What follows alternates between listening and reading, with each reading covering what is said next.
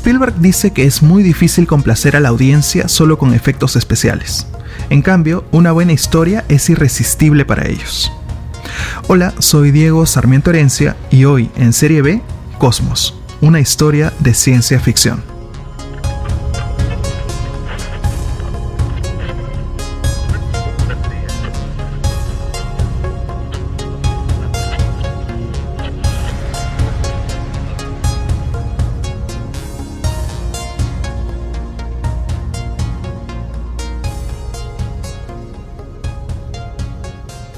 Pero antes que nada quiero contarles cómo empezó mi historia. les prometo que no va a demorar mucho. De hecho lo mencioné así como brevemente en el primer episodio del podcast. Pepe y yo acabábamos de terminar de escribir El misterio del sembrador, una película de aventura y ciencia ficción ambientada en Lima a finales de los años 30. Tratamos de buscar distintas maneras de financiarla, pero solo encontramos trabas. De hecho, la principal o una de las principales era mi falta de experiencia. El misterio del sembrador, más allá de ser una película cara, es una película súper ambiciosa. O sea, tiene una persecución por el techo del tren andino central, pues.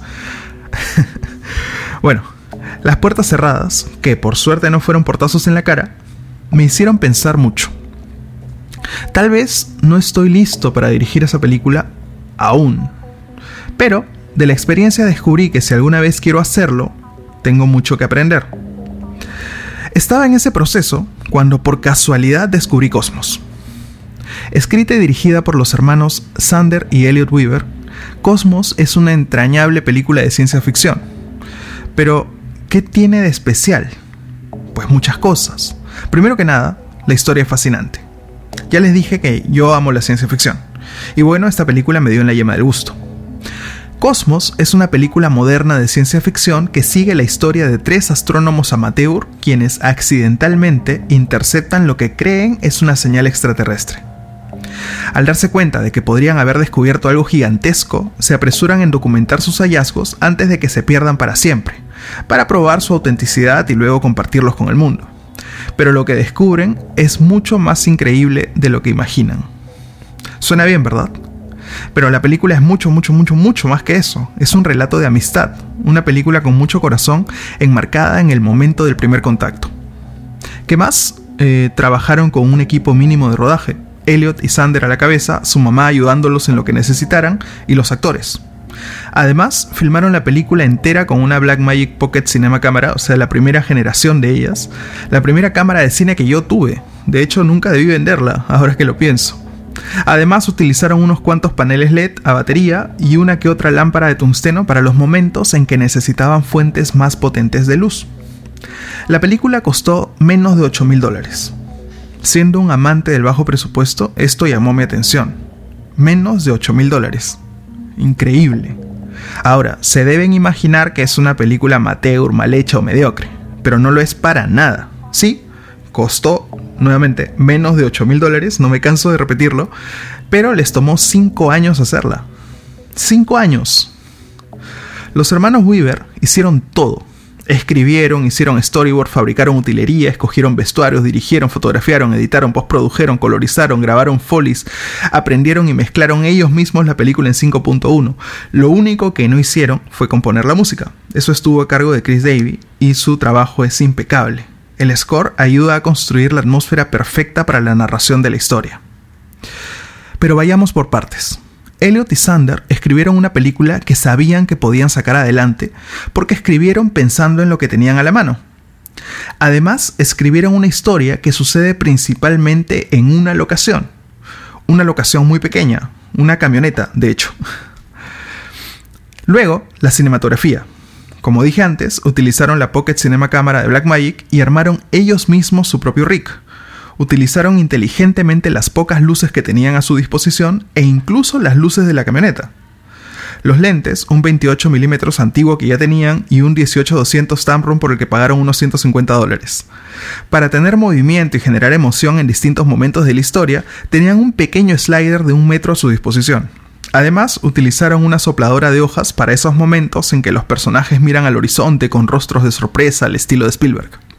También tenían una máquina de humo portátil para generar una constante neblina rodeando a los personajes y dándole forma a las luces.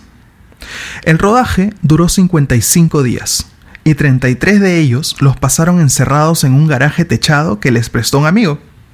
Ahí estacionaron la camioneta, oscurecieron todo e iluminaron ya sea con los LEDs o con luces prácticas. Todo lo que pasa dentro del automóvil, incluyendo las secuencias en que manejan, fueron filmadas ahí. El vestuario de los personajes fue armado de ropa que los mismos actores tenían. La utilería estaba compuesta de distintos objetos que ya estaba en manos de los directores eh, o que podían fabricar fácilmente ellos mismos. Editaron la película en Final Cut Pro 7 y colorizaron en Color 2, un software de 2009 para una película filmada en tiempos de Final Cut X o Resolve. ¿Por qué? Porque ya lo tenían. Además hicieron el trabajo de VFX en Blender porque es gratis. Solo había que aprender, aprender y hacerlo uno mismo. Y bueno, ahí está el secreto de su bajo presupuesto, ¿no? El tiempo que tomó hacerla eh, y la inteligencia y disposición de Elliot y Sander para sacar adelante su película, que además es un homenaje a su padre, quien falleció poco tiempo antes de empezar el rodaje. En fin, toda esta información que ahora comparto con ustedes llegó a mí en el momento en que nos preparábamos para escribir Viaje a la Estrella de Bernard, como una salida a la trampa en la que estábamos con el misterio del sembrador, como les dije. Y me abrió los ojos, sí se puede hacer una película solo con ganas y un buen plan. Entonces pusimos manos a la obra y empezamos a escribir. Como lo hicieron ellos, hicimos una lista de lo que teníamos a la mano y de lo que podíamos fabricar. Yo tengo alma de ingeniero, así que me comprometí a hacer ciertos gadgets.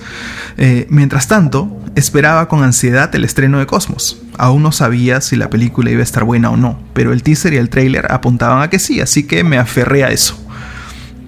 Bueno, la espera duró lo que nos tomó terminar el primer borrador de nuestra película por fin pude ver Cosmos y quedé gratamente sorprendido.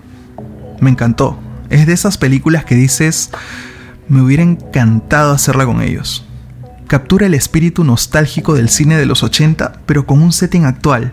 Es una película, llamémosle, amblinesca, con claras referencias a mi director favorito, Steven Spielberg.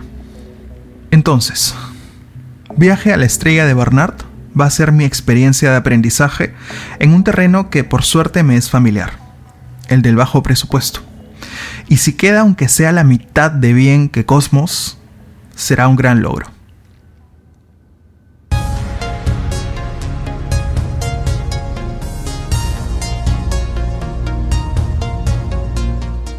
Espero que les haya gustado este episodio. En la descripción les dejo los links a Cosmos. Véanla, no se van a arrepentir. Si tienen dudas o información que quieran compartir, les dejo también los links a mis redes sociales. Chao.